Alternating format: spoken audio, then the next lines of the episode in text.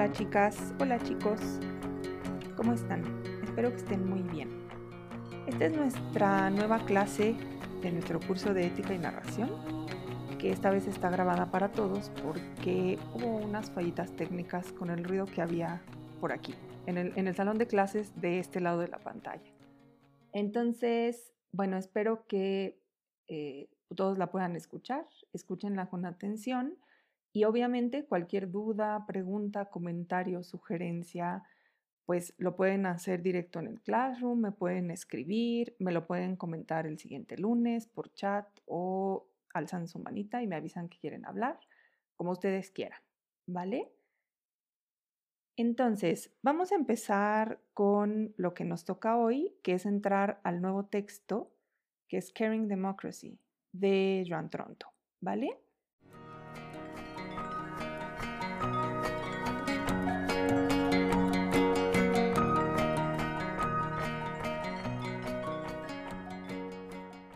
Recuerden que, como siempre, tenemos un pizarrón virtual que va a estar ahí junto con su material. Entonces, si les ayuda, yo les recomiendo irlo viendo conforme van escuchando y que vayan tomando apuntes. Entonces, bueno, comienzo como siempre con un pequeño resumen. Esta vez de nuevo es un resumen muy amplio. Le puse ayuda a memoria. Es un término muy lindo que tiene Roland Barthes en un texto sobre retórica.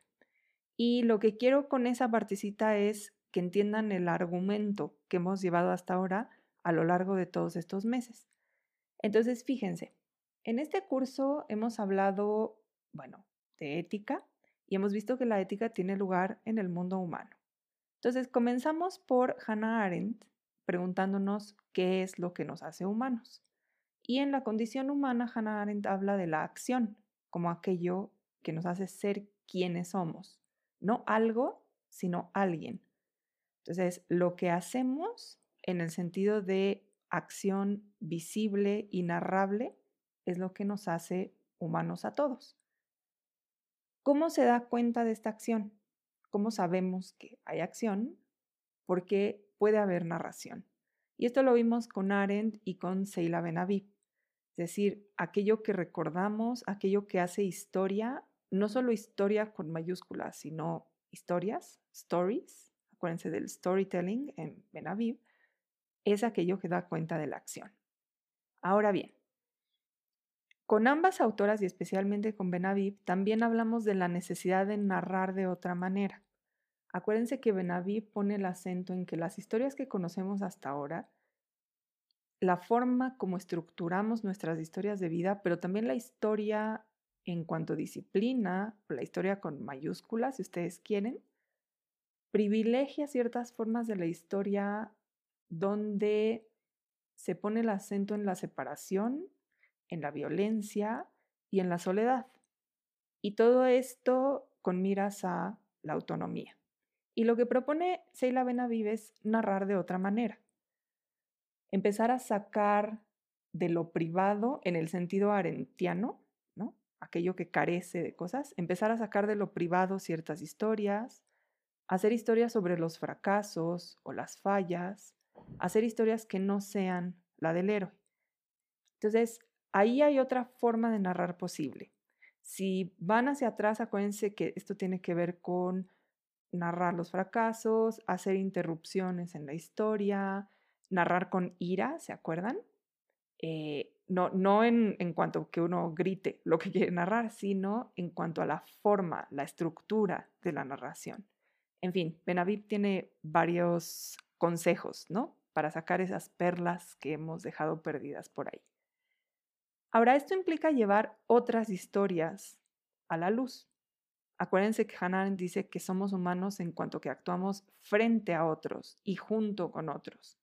Entonces, esta es una esfera luminosa, una esfera de lo público. Y llevar otras historias a la luz no quiere decir simplemente cambiarlas de lugar, desplazarlas de un lugar a otro. Pensar que entonces, a partir de hoy, el hogar es un espacio al que puede acceder cualquiera, ¿no? Que tiene que ser transparente.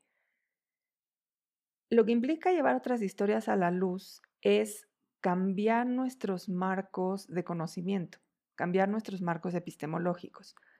Si se acuerdan, Carol Gilligan, lo que ella dice es, el problema con los estudios del desarrollo moral como los habíamos llevado a cabo hasta ahora, no es el desarrollo moral de ciertas personas, es el marco con el que se miden. Entonces, llevar otras historias a la luz quiere decir esto, quiere decir redefinir los marcos a partir de los cuales conocemos, conocemos ciertas realidades. Ahora bien, eh, una de las grandes propuestas de Gilligan es que ese nuevo marco puede ser un marco del cuidado, el marco del conocimiento a partir del cuidado. Y esto quiere decir que en lugar de poner el acento en la autonomía del sujeto y en su capacidad de abstracción de los problemas éticos, se pone el acento en las relaciones. Y esto lo vimos más claramente en el texto de Nell Noddings. Estas relaciones conllevan lo que Hannah Arendt llama lo, perdón, lo impredecible y lo irreversible de todo encuentro. Es decir, que una vez que sucede algo, no sabemos, no controlamos. Podemos saber en el sentido de tener ¿no? ciertos fundamentos anteriores, qué va a pasar a partir de ahí, pero no lo podemos ya controlar. Entonces, es impredecible, pero además es irreversible. Una vez que se comienza una acción, ya no hay vuelta atrás. Entonces, por un lado es abrir nuestras historias, la historia y nuestras acciones a nuevas formas y por el otro es hacernos absolutamente responsables de esas nuevas formas porque ya no hay manera de borrarlas o de echarlas hacia atrás. Y esto es problemático, es decir, esta nueva perspectiva no nos lleva a pensar una especie de mundo en el que convivimos sin conflicto. Nos lleva a pensar que en el conflicto hay responsabilidades y que en el conflicto siempre cabe abrirnos a otras miradas. Entonces no se suprime, simplemente se asume de otra manera, se conoce de otra manera.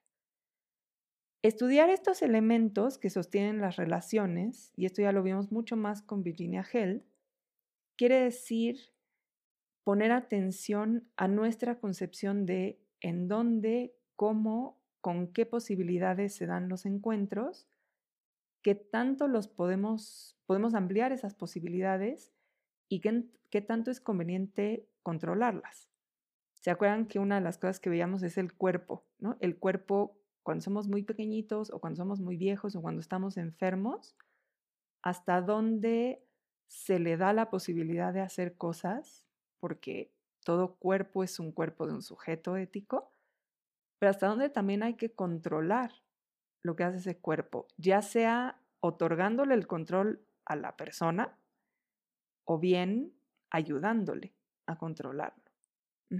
Entonces, más o menos ese es el argumento que hemos llevado hasta ahora y a partir de todo esto, que ustedes ya deben tener bastante claro con todas las sesiones anteriores y sus lecturas, vamos a entrar a un texto que es el de Joan Tronto, que engloba todos estos conocimientos. Es decir, Joan Tronto viene después de todas estas autoras y lo que le interesa a ella, más que volver a revisar cada minucia de los elementos de las tareas de cuidado y de las éticas del cuidado, lo que le interesa es poner el cuidado en el centro de nuestro pensamiento cuando pensamos en términos políticos. Y aquí quiero hacerles dos, quiero hacerles dos aclaraciones previas antes de que entremos directo al texto.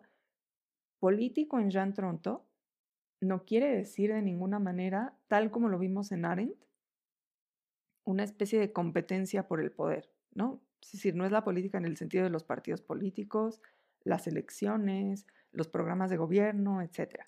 Político en Jean Tronto quiere decir la convivencia, el vivir con los unos con los otros. En ese sentido se parece, no es idéntico, pero se parece bastante a lo que dice Hannah Arendt. El mundo propiamente humano es el mundo político. ¿Por qué? Porque ese es el mundo donde somos quién, donde somos una persona con su historia y somos vistos. Entonces se parece, insisto, no es idéntico, pero se parece más a esto. Entonces no se vayan a confundir con que ahora estamos hablando de política como si fueran, no sé, medidas de gobierno. Estamos hablando de esto, de qué, qué es lo que hace que nuestras vidas sean humanas y sean vivibles, que sean vidas que merece la pena vivir.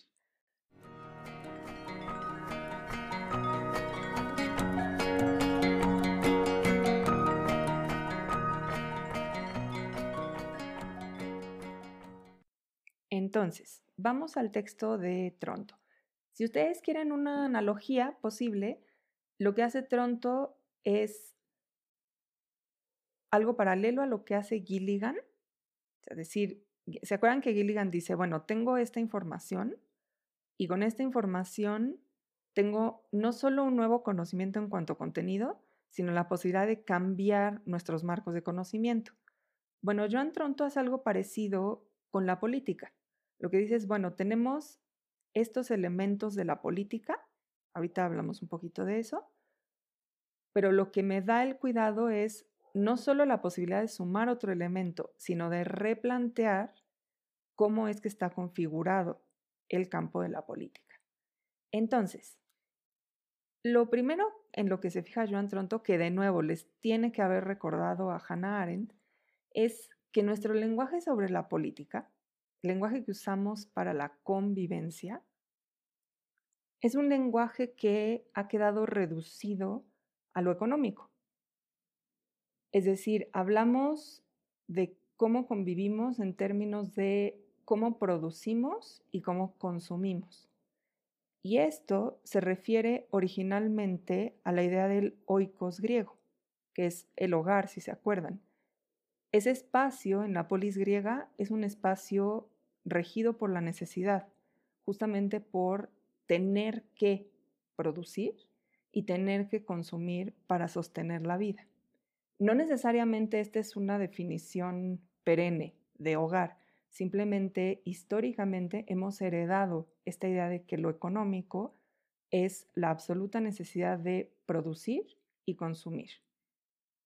En otro espacio podríamos redefinir esto, pero no, no es este espacio. Simplemente aquí vamos a apuntar junto con Tronto y recordando a Arendt que nuestro convivir ha quedado reducido a este, a este lenguaje de la economía.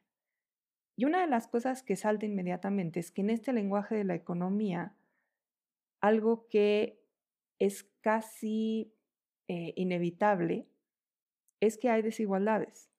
Lo económico es estrictamente desigual. Así como los griegos pensaban que el hogar era estrictamente desigual, ¿se acuerdan? Que Arendt dice a fin y al cabo, la familia y el hogar son las instituciones menos democráticas que hay. Bueno, si entonces empezamos a pensar a la sociedad entera como una unidad económica, algo que parece ya como destino absoluto, es que entonces es desigual. Y otra cosa que empieza a hacerse muy patente es que las tareas de cuidado se conciben como vínculos especiales, es decir, las madres cuidan o eh, quien, quien no puede acceder a lo público, en el sentido arentiano, ¿no? Pues es quien cuida. Son, aquí por cierto, en este texto, no sé si se acuerdan, Joan Tronto utiliza una palabra terrible que es, bueno, histórica, ¿no? Que es los esclavos naturales que también viene de la antigüedad y que es la idea de que ciertas personas nacen con ciertas características que los inclinan a cuidar y pues entonces son esclavos naturales. Entonces, fíjense cómo el paso de cierta concepción del hogar, en este sentido oscuro de la necesidad, a la sociedad entera, todos nos vamos a definir como este gran hogar que requiere producir, tiene muchísimos problemas. Y una pregunta fundamental que nos hemos hecho y que aquí Joan Tronto plantea de manera muy clara es, bueno, en este contexto, ¿cómo podemos hablar de sujetos éticos o políticos? No solo con todo lo que ya hemos visto que pone en cuestión la idea de este sujeto abstracto, universal, autónomo, etcétera, sino por lo que tiene de contradicción. ¿Cómo vamos a hablar de que todos somos sujetos si estamos diciendo que lo que caracteriza de manera esencial a la sociedad es la desigualdad? Entonces, ¿cómo hacemos compatible lo uno con lo otro o qué es lo que tenemos que cambiar para hablar de otra manera? Por supuesto que lo que Joan Tronto privilegia es lo segundo, hablar de otra manera. Y lo que dice es algo muy interesante. Aquí me quiero detener un momentito porque creo que hoy es fundamental entender esto. Lo que dice Tronto es, la esfera política requiere de juicios colectivos. Con juicio aquí, por supuesto, no quiero decir poner en juicio a alguien, eh, señalarlo y se de alguna manera castigarlo. No me refiero en absoluto a eso. Juicio me refiero a tener una afirmación sobre la realidad. Un juicio en el sentido filosófico es eso. Si ustedes quieren verlo de manera muy simple, es como una oración. Em, el cielo es azul. Eso puede ser un juicio y es eh, en el sentido filosófico, pues es una afirmación sobre la realidad. Y la política, el vivir juntos, requiere de juicios colectivos. Es decir, no basta con una apreciación mía tienen que ser afirmaciones sobre la realidad que compartamos. Y lo que dice Joan Toronto es, vamos a ver, si concebimos la política como una pura necesidad de producir, sin preguntarnos quién produce, para qué produce, dónde produce, cómo produce, y una necesidad de consumir, pensando que entre más consumamos hay una especie de mayor bienestar, una suerte de posibilidad de sostener la vida mayor, que si nosotros notamos las desigualdades, pues es falso. Por más que produzcamos, sigue habiendo una enorme carencia de sustento de la vida. Entonces, lo que dice Tronto es, vamos a ver, si nosotros concebimos la política de esta manera, evidentemente está regida por ciertos intereses. Es decir, interés no solo lo piensen en, el sentido de ganancia, sí, es, sí va también por ahí la, la semántica de la palabra, pero no solo es eso. Ciertos intereses en el sentido de cómo se benefician ciertos sectores de la producción sin detenerse a pensar en la desigualdad.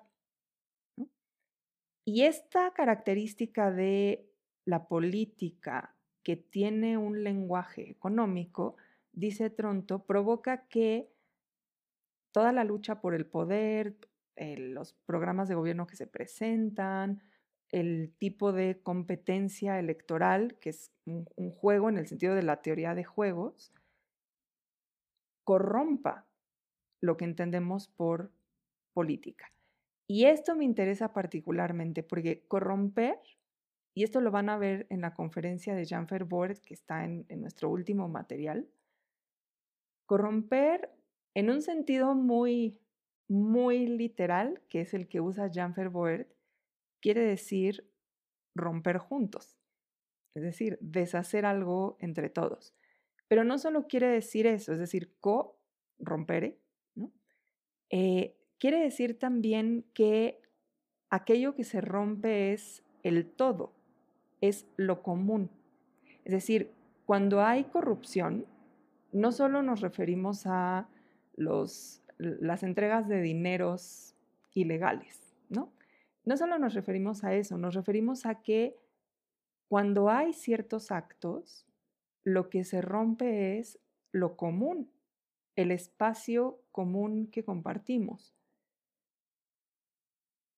Fíjese en las noticias hoy uno de los mayores problemas es que no, no tenemos una realidad en común.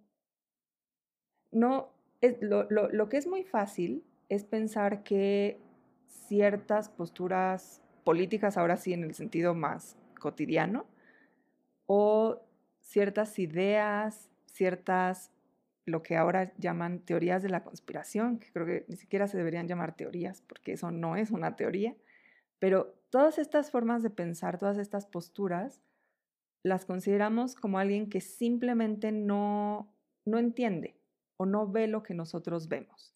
Y es muy fácil desestimarlo. Es muy fácil decir, es que están locos, es que, y agregar el insulto que ustedes quieran. Pero lo preocupante ahí no es que haya ciertas personas que podamos tildar de locas. Lo preocupante es que no hay una realidad común y si no hay una realidad común no tenemos un espacio desde el cual partir para discutir qué podemos hacer, qué queremos hacer y hacia dónde queremos ir y cómo debemos actuar. Y eso es profundamente angustiante. Y estamos en un momento en que las cosas son así. No tenemos una realidad común. Lo que yo veo no es lo que el otro ve. Y no es una cuestión de opiniones, es una cuestión de que el concepto mismo de realidad, la realidad tiene evidentemente una parte que no podemos modificar, por ejemplo, nuestros sentidos. Pues aprendemos a través de nuestros sentidos, aprendemos a través del lenguaje y eso es algo que difícilmente vamos a poder, no sé, quizá a lo mejor en un futuro nos inyectan un chip y tenemos Wikipedia en la cabeza, pero por lo pronto no es así. Y como dice Hannah Arendt, eso ya no sería ser humanos. Entonces, hay ciertas cosas que en efecto son límites de cómo accesamos a la realidad. Y hay otra parte que es cómo la construimos. Y el punto es que ahora esa parte está rota. La corrupción tiene que ver con eso, no hay una realidad común de la cual partir. Y por eso Joan Tronto dice, bueno, lo que necesitamos urgentemente es esa realidad común. Y esa realidad común, ella no la nombra así en el texto, lo que dice es, la política, si vamos a hacerla, tiene que ser para algo. Es decir, no basta con decir, esto es una democracia. ¿no? La democracia es un sistema de gobierno donde hay una serie de ciudadanos que tienen acceso a ciertas formas de elegir a sus representantes, por ejemplo, o directamente, por ejemplo, tipo asamblea, ¿no? Tienen una, intervención directa sobre las decisiones en cuanto a las medidas que se van a tomar para la convivencia. Y está muy bien. Esa es una definición formal que puede ser muy elaborada y muy linda. Pero el punto es que, ¿para qué tenemos ese sistema? ¿Hacia dónde vamos con ese sistema? Y ese hacia dónde vamos, desde dónde vamos y hacia dónde vamos, necesita ser una realidad común. Y lo que Joan Tronto dice es, de hecho, preguntarnos desde dónde y hacia dónde es una forma de colocar en el centro el cuidado. Es decir, el cuidado como cómo queremos sostener la vida. Si se fijan en el pequeño matiz de esa pregunta, ya no es, por ejemplo, cuál es la mejor forma de gobierno, ya no es cuál es la acción buena o la acción mala, cuál es la acción virtuosa. La pregunta que se está haciendo Joan Tronto es, ¿hay que sostener la vida? Hay que sostener la vida porque si no hay vida, no hay espacio humano. Hay que sostener el espacio humano, pero ¿cómo queremos hacerlo? Y ese cómo es la clave de lo que ella va a proponer a lo largo de todo su libro. Tiene también otro libro anterior sobre los límites morales, que también es sobre el cuidado, por cierto. Y todas estas preguntas vienen desde ahí. En este segundo libro trata de aterrizarlas un poquito más.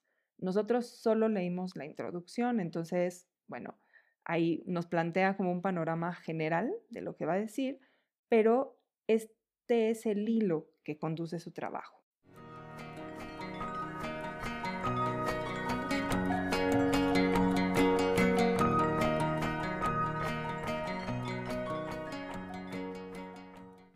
Lo primero que nos dice Joan Tronto en su introducción, y evidentemente está haciendo alusión a las autoras anteriores, particularmente a Noddings y su idea de que todo empieza por la casa, starting at home, es, vamos a ver, era muy interesante esa inversión, ¿se acuerdan? De Noddings, que dice, bueno, el pensamiento ético, político en general, ha partido de la idea de que hay que pensar en las normas universales para entonces llevar esas normas universales a situaciones concretas y en particular llevarlas a los hogares para formar personas adecuadas a esas normas universales, ¿cierto?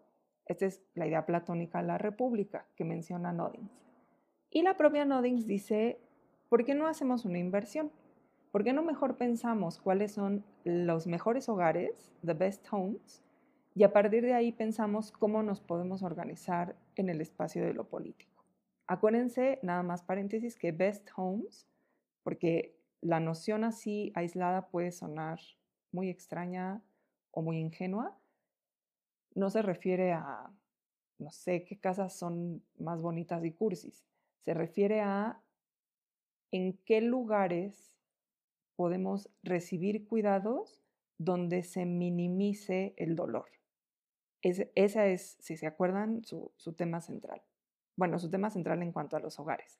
Entonces, lo que Joan Tronto se pregunta es, de nuevo, esa idea en cuanto a idea es muy buena, pero ¿qué es hoy en día una casa o qué es hoy en día un hogar? Y lo cierto es que desde hace varias décadas, para ustedes y también para mí, hay que decirlo, toda nuestra vida, quizá para la generación de mis papás, no, no necesariamente de sus papás, sino de mis papás, haya sido un poquito distinto. Pero para mí y para ustedes, una casa ha dejado de ser esto que decían el Noddings, el lugar donde uno puede ser uno mismo. ¿no? sé si alguna vez lo fue, la verdad, y esto Toronto también lo dice. Dice, bueno, hay, hay una nostalgia extraña en esta idea del hogar.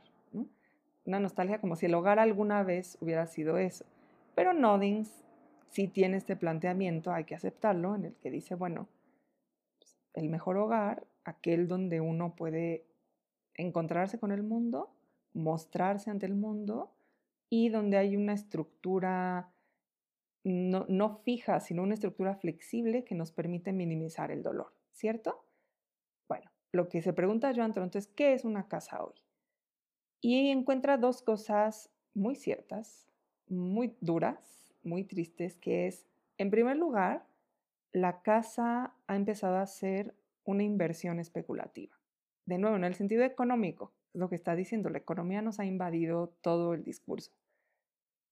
Si ustedes se acuerdan, y, de esto sí se tienen que acordar, hace un poquito más de una década, a partir de 2008, hubo una crisis inmobiliaria que barrió a todo el mundo. Empezó por Estados Unidos y después pasó hacia Europa y como todas estas crisis económicas, no es que se haya quedado ahí, sino que tuvo efectos, tuvo oleaje, digamos, hacia el resto del mundo.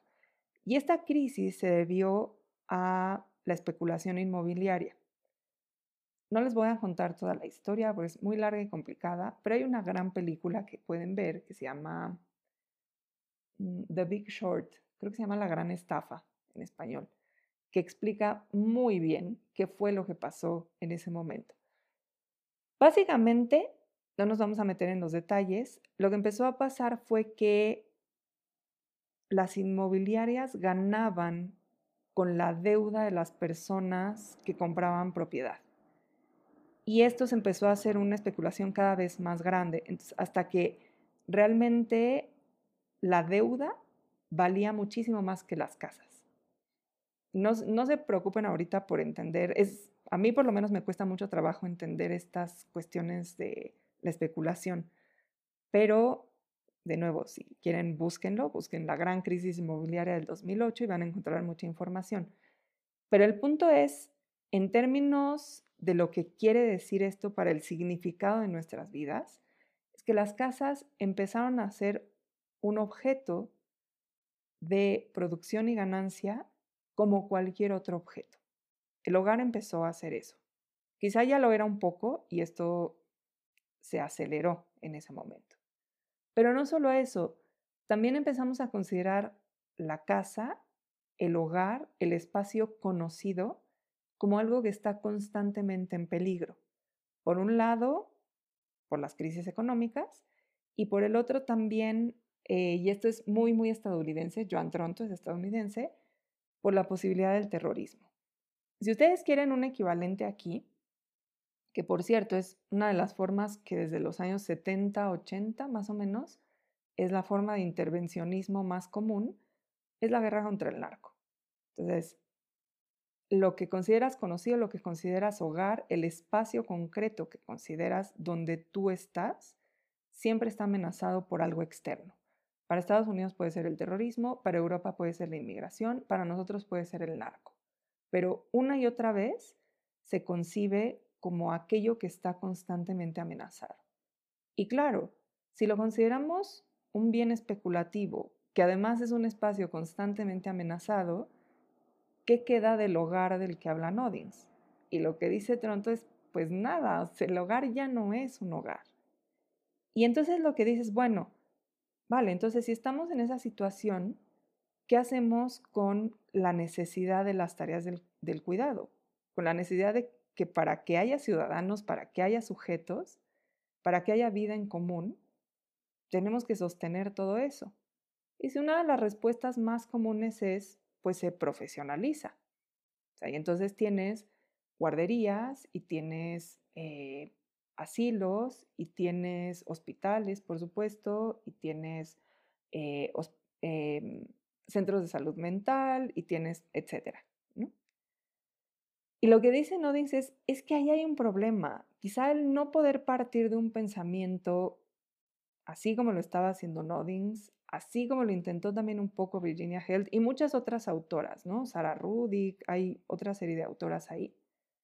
Quizá lo que tendríamos que pensar es cómo cambiamos ese lenguaje sobre la casa. ¿O qué le está pasando a la casa y qué es lo que nosotros podemos hacer.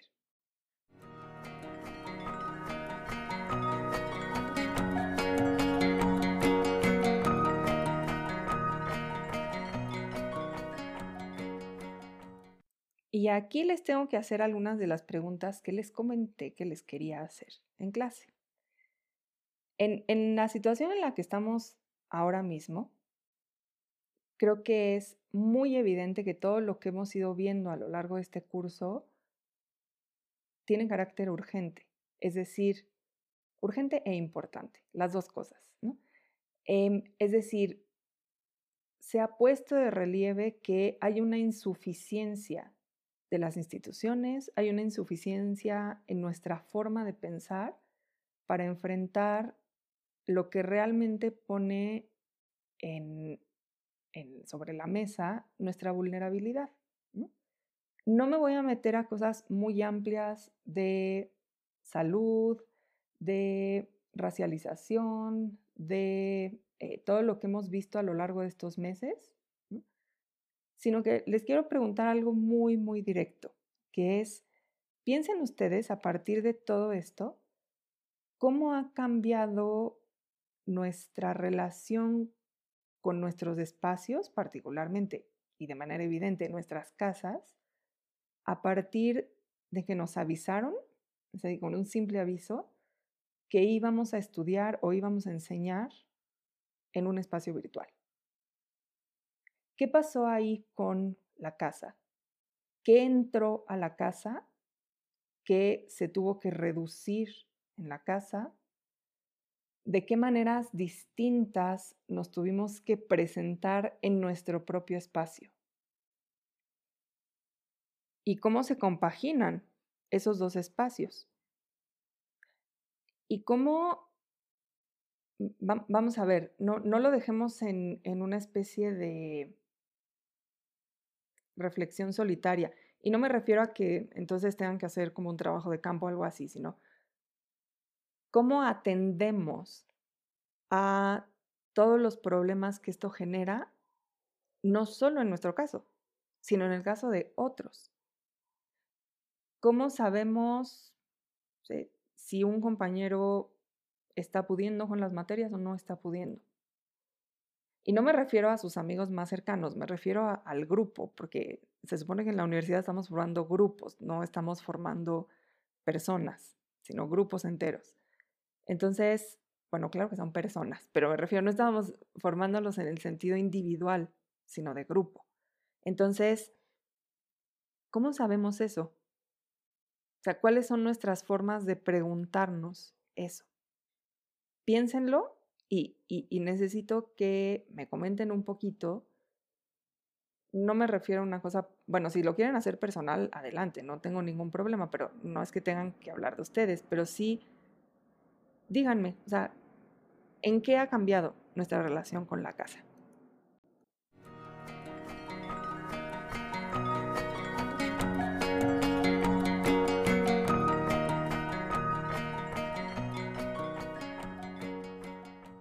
Lo que Joan Tronto propone es, vamos a dejar de pensar que hay eh, una forma de decir que es el cuidado, un lugar desde el cual decir que es el cuidado, para entonces ¿no? proceder a ampliar esta idea del cuidado hacia otras esferas, que es un poquito la estrategia de Noddings, ¿cierto? Y vamos en cambio a tratar de poner el cuidado en el centro del lenguaje con el que hablamos acerca de la política. Y para ello, y esto es bien importante, Tronto hace tres advertencias, que es, no vamos a hablar del cuidado como tradicionalmente se ha hablado, porque precisamente ponerlo en el centro de la política es transformar ambas cosas, el cuidado y la política. Entonces, hace tres advertencias que a mí me parecen fabulosas. La primera es, aquí en este libro y en esta propuesta no se va a hablar del cuidado como algo natural. El cuidado no es natural. No sé si se acuerdan, aquí evidentemente hay un, debate muy fuerte con Noddings. Esto es algo que a mí me gusta mucho de las teóricas del cuidado, que son capaces de debatir de manera muy fuerte sin descalificar. Entonces, evidentemente aquí se está peleando un poquito con Noddings y con Held, sin descalificarlas. Entonces, lo primero es, el cuidado no es natural.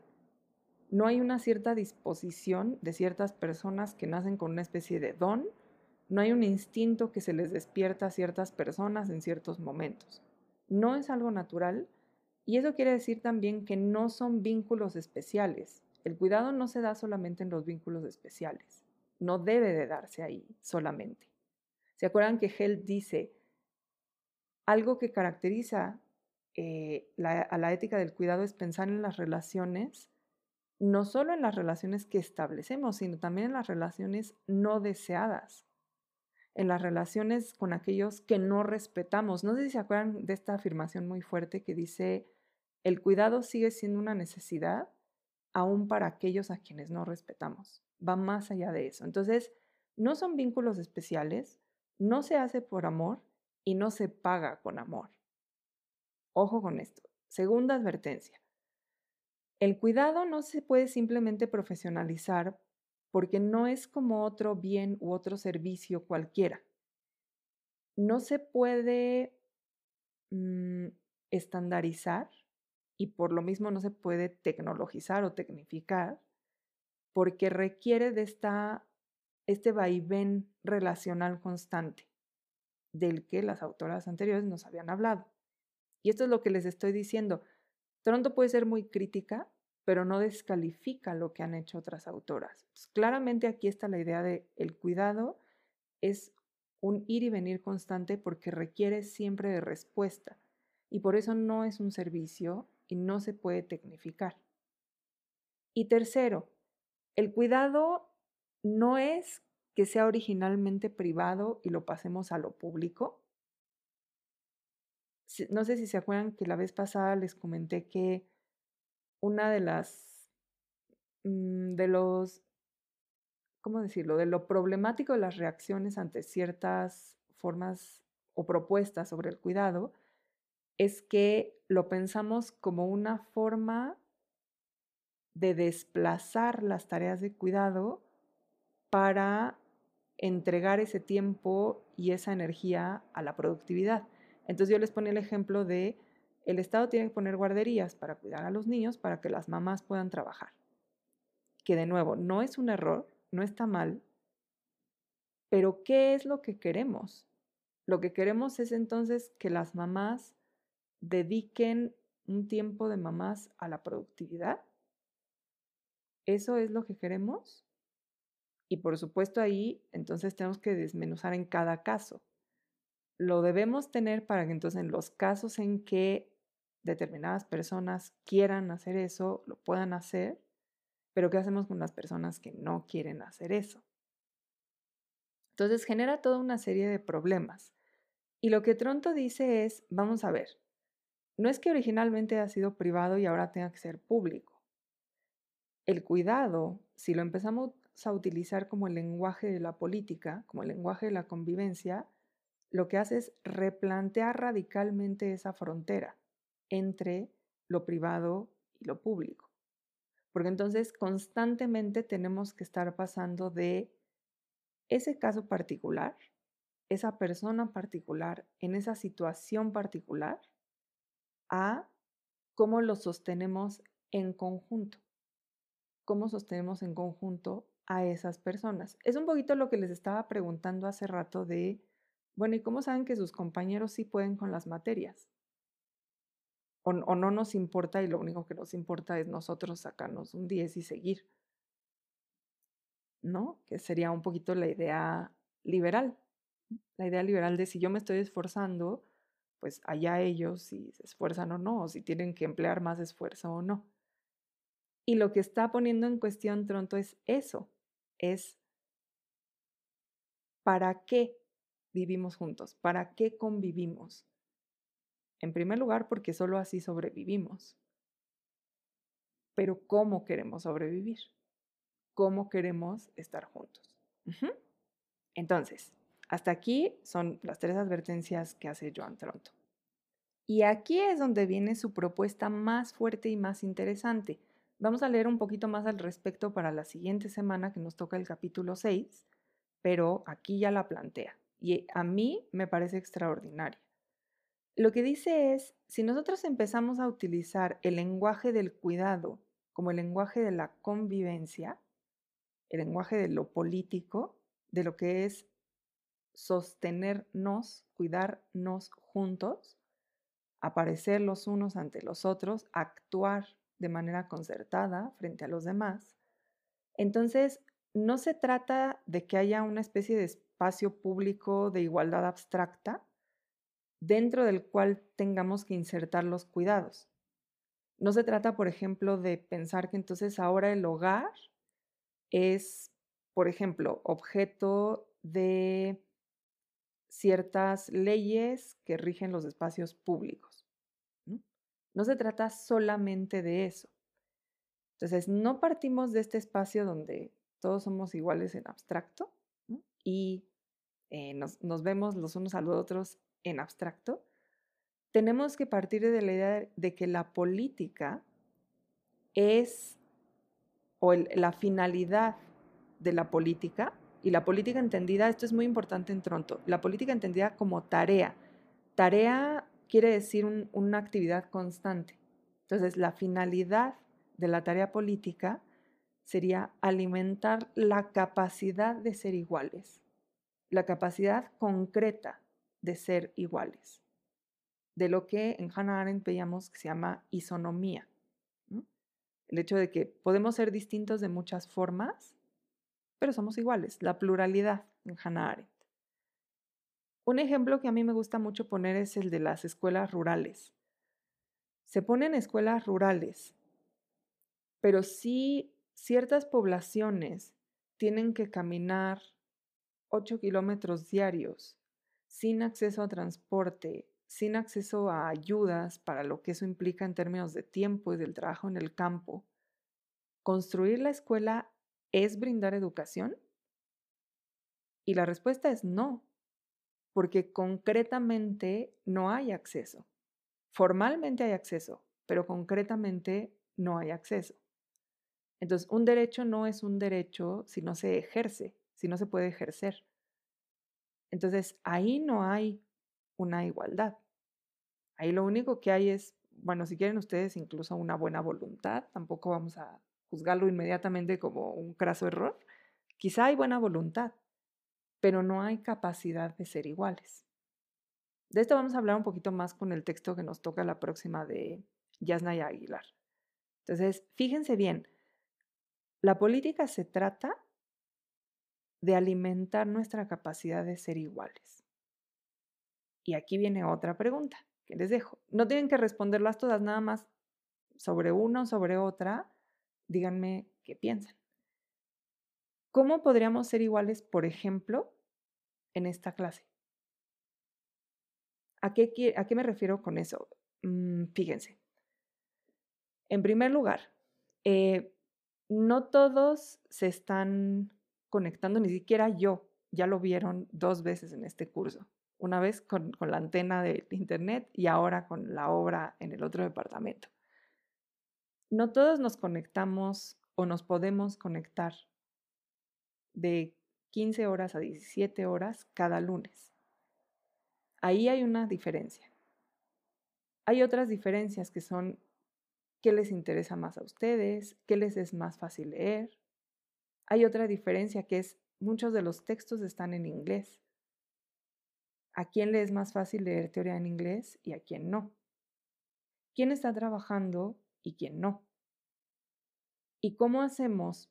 Y es, es una pregunta auténtica, ¿eh? yo, yo intento, pero yo no tengo las respuestas. Entonces, ¿cómo se puede hacer para alimentar la capacidad de ser iguales? Por ejemplo, ¿cómo los evalúo? Yo intento evaluarlos desde su individualidad, pero al mismo tiempo debo tener ciertos parámetros generales. Entonces, ¿cómo aprenden ustedes? ¿Cómo los evalúo yo? ¿Cómo convivimos en este espacio? Además, con la dificultad de que es un espacio virtual. ¿Cómo podríamos ser iguales en esta clase? A ver, eso díganmelo de verdad, ¿eh? Si es, si es parte de, de lo que me interesa que reflexionen en este curso.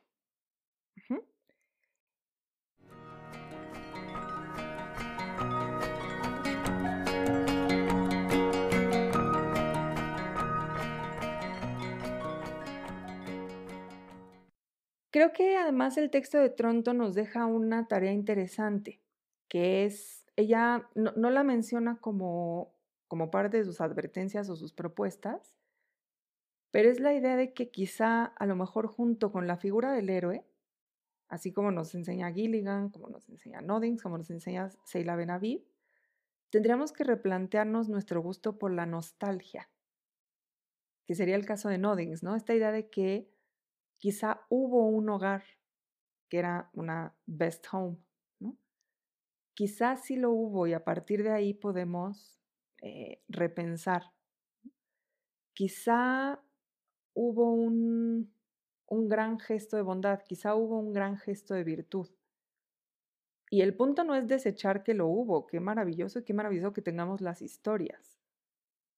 Pero partir de la nostalgia por ese punto, partir de la nostalgia por un hogar perfecto, quizá no es lo mejor, quizá justamente habría que partir de, perdón por, la repetición aquí, pero de compartir una realidad y compartir la pregunta, no necesariamente la respuesta, pero sí la pregunta de qué queremos con esta realidad, hacia dónde queremos ir. Y entonces, si ustedes se fijan, lo que hace Tronto en, en, en la introducción, bueno, además de eh, especificar ¿no? lo que va a hacer en cada capítulo, no lo desestimen. Generalmente las introducciones en los libros lo que nos dan es un esquema de la totalidad del argumento que se está defendiendo en la obra. Entonces, si ustedes revisan lo que va a hacer en los primeros capítulos, del 1 al 3, luego del, 4 al, al 6, me parece, justamente lo que está dando es un esquema de cómo está razonando este tema. Pero bueno, más allá del esquema general que da, lo que dice es, para hablar de política y particularmente para hablar de la posibilidad de la democracia en la política, es decir, de esta idea de que todos somos iguales pese a que todos somos diferentes, o de lo que Hannah Arendt llamaría en su caso la pluralidad, la primera pregunta que nos tenemos que hacer es cómo se reparten las tareas de cuidado. Y esto quiere decir cómo se sostienen los cuerpos. ¿Quién los alimenta? ¿Quién los cuida? ¿Qué acceso tienen a la higiene? ¿Qué acceso tienen a la salud? ¿Cómo es que nos despertamos bien o no tan bien cada día? ¿Qué hacemos con quien está enfermo? ¿Qué hacemos con quien no se puede desplazar? En segundo lugar, ¿cómo se sostienen los lugares de refugio? ¿Qué pasa con esos espacios donde se supone que podemos estar a salvo? Por ejemplo, ahora que muchísimas cosas están cerradas, estoy segura que hay muchos que sienten que se han cerrado lugares donde se sentían a salvo. Entonces, ¿cómo sostenemos eso? ¿Cómo sostenemos esa sensación de seguridad en esta situación? ¿Cómo lo sostenemos también cotidianamente fuera de una pandemia? ¿Cómo se sostiene también la posibilidad de reformular nuestras relaciones, la posibilidad de lo nuevo, que es lo que decía Hannah Arendt, ¿no? ¿Cómo abrimos esa posibilidad ahora? Y además, tomando en cuenta que lo nuevo, lo absolutamente nuevo, tiene que ser algo a lo que estemos abiertos, pero no necesariamente es algo que controlamos. Una de las cosas que les decía yo muy al principio, espero no estarme equivocando, no sé si lo dije aquí o en otra clase, pero una de las cosas que creo que les decía al principio es algo absolutamente nuevo, es el virus. El virus que está generando todo esto es algo absolutamente nuevo. Ese virus, tal como funciona, tal como es ahora, nunca había estado en el planeta, nunca había estado en el universo. Es absolutamente nuevo. Y claro, no es magnífico, ¿verdad?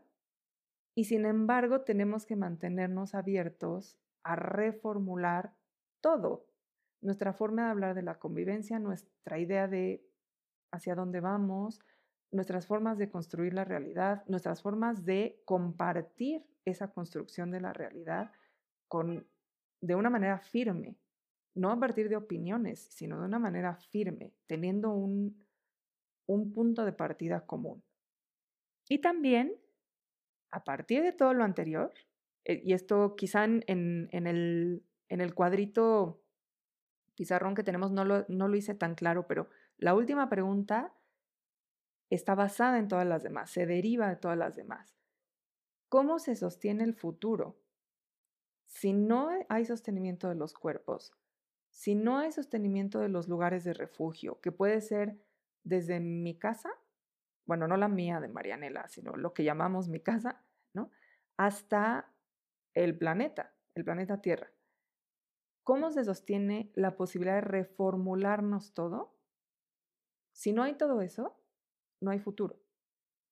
Entonces, lo que Joan Toronto se está planteando es poner el cuidado en el centro del pensamiento político, entendida la política precisamente, como decíamos al principio, no como una competencia por el poder, sino como convivencia, es no necesariamente, no se traduce en sostener el futuro, pero sí es poner en el centro esa pregunta esa preocupación, esa necesidad y esa urgencia.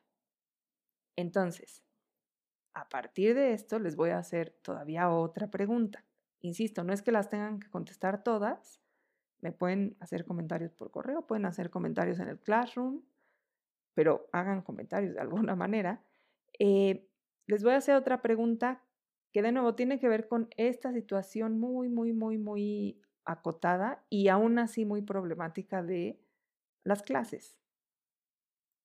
Hace más o menos un mes salió un artículo en Forbes que es muy curioso porque es un medio dedicado justamente al tipo, al tipo de lenguaje que está criticando Tronto, ¿no? De la economía como lenguaje base para absolutamente todo. Pero, curiosamente, ahí salió un artículo de John Ewing, que es un matemático, que se llama The Ridiculousness of Learning Loss.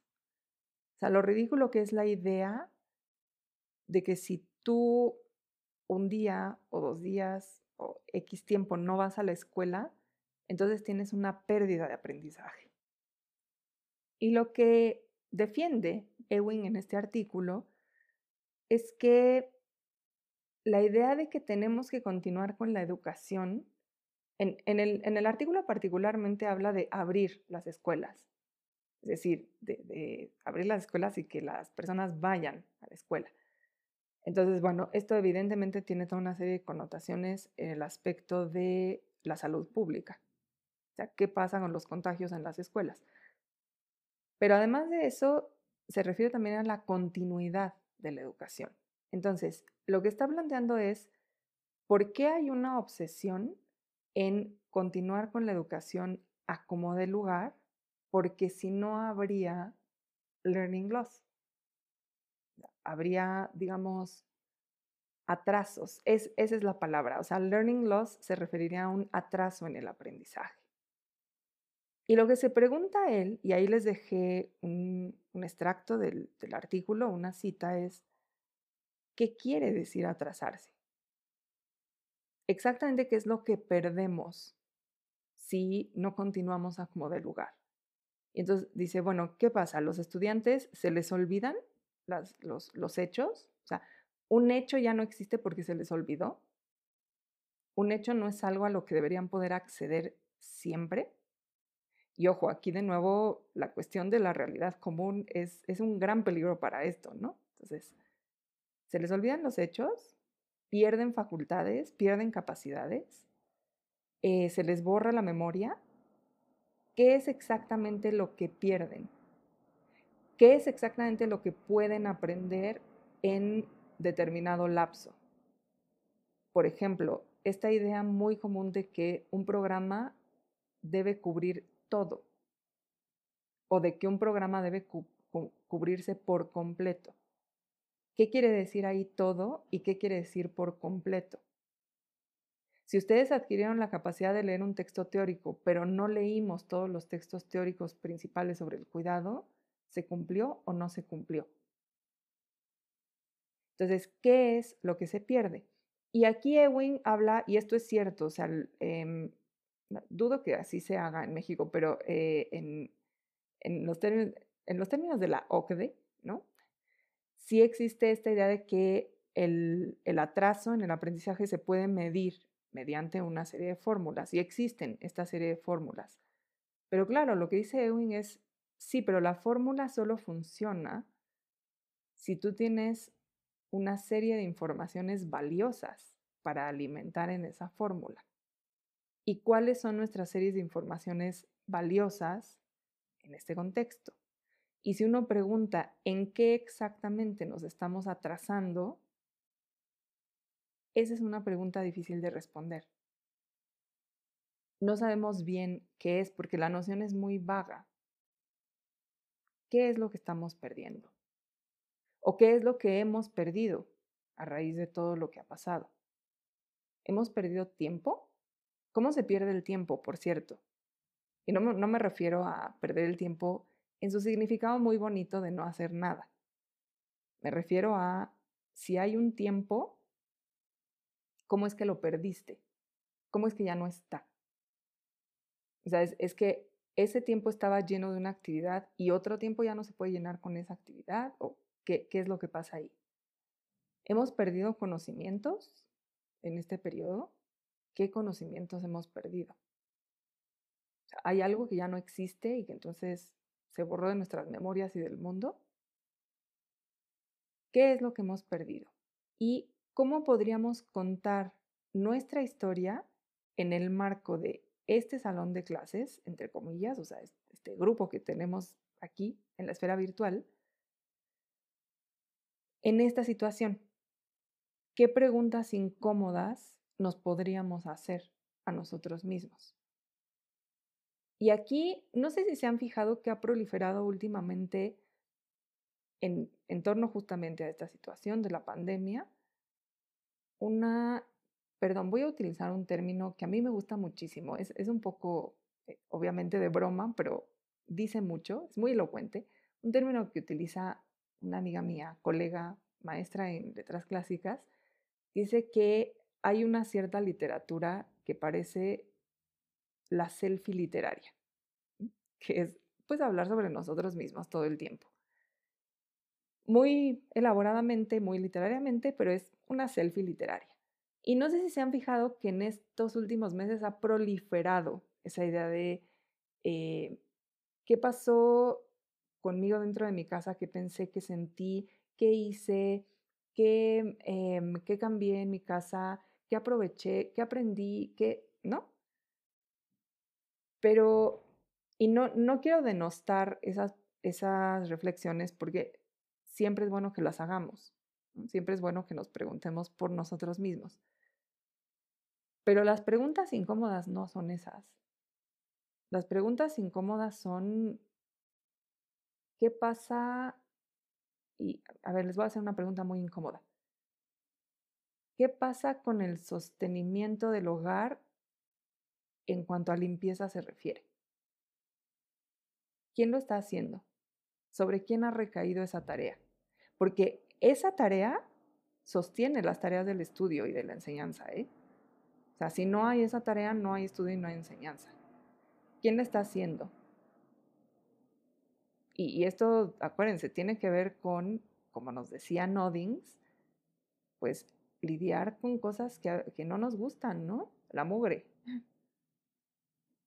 ¿Y qué está pasando con eso en este momento? Esa es una pregunta muy incómoda.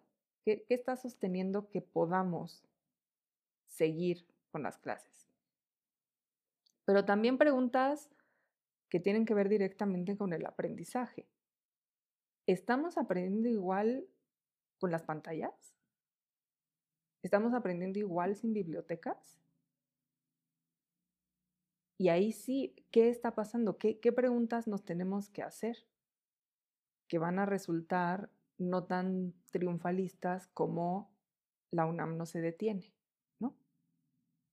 Entonces pregúntenselo y no solo pregúntenselo, díganme qué piensan al respecto. Bueno.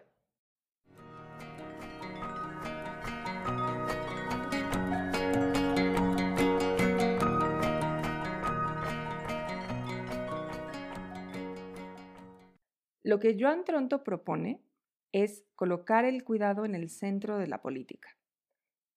Y lo que dice es, particularmente me interesa la democracia, porque si colocamos el cuidado en el centro del lenguaje político, la democracia puede expandirse, por decirlo de alguna manera.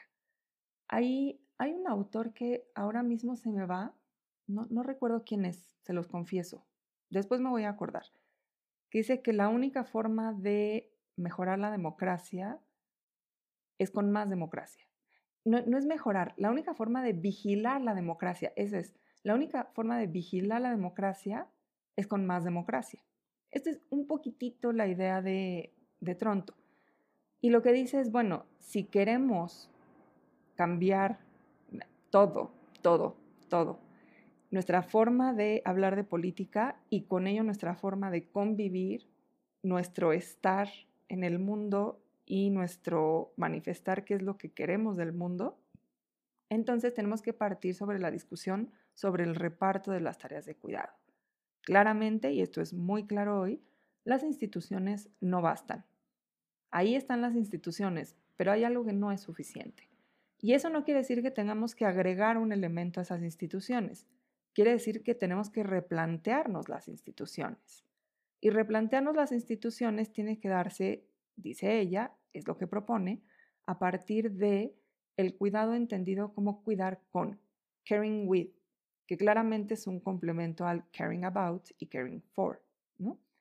Y el caring with es precisamente preguntarnos por cómo vamos a sostener todo yendo hacia algún lugar, queriendo algo. Y cómo vamos a sostener todo queriendo algo junto con los demás. Y aquí de nuevo, aunque sea muy incómodo, no son los demás con vínculos especiales, no son los demás a los que queremos mucho, son los demás incluidos aquellos con quienes no tenemos que eh, tener nada que ver, que puede ser desde, no sé, el vecino que pone música a todo volumen y no nos gusta, hasta el vecino geográfico. Ustedes vean cuáles son los lugares comunes con lo que sucedió el 6 de enero. Ah, bueno, claro, es que los gringos son así. es que los gringos están locos. Pero es que esa es una forma de desentendernos muy sencilla. Y es también una forma de pereza mental, la verdad. Perdón, Didi Uberman tiene una frase magnífica en Imágenes pese a todo, donde dice que atribuir el holocausto al mal con mayúscula, a la aparición del mal sobre la faz del planeta, es pereza mental. Es no querer detenerse a pensar por qué las personas actuaron como actuaron. Y desestimar a los que, aquellos con los que no queremos tener vínculos especiales, es lo mismo. No basta con decir, ay, así son, es que están locos, es que a mí no me importa. Tiene que ver con cómo concebimos la política. ¿Cuál es la historia? ¿De qué historias venimos? queremos? Aquí hoy yo les pregunté por cosas muy concretas que es qué pasa con nosotros en una clase virtual. Pero esto tiene que ver con muchas más cosas.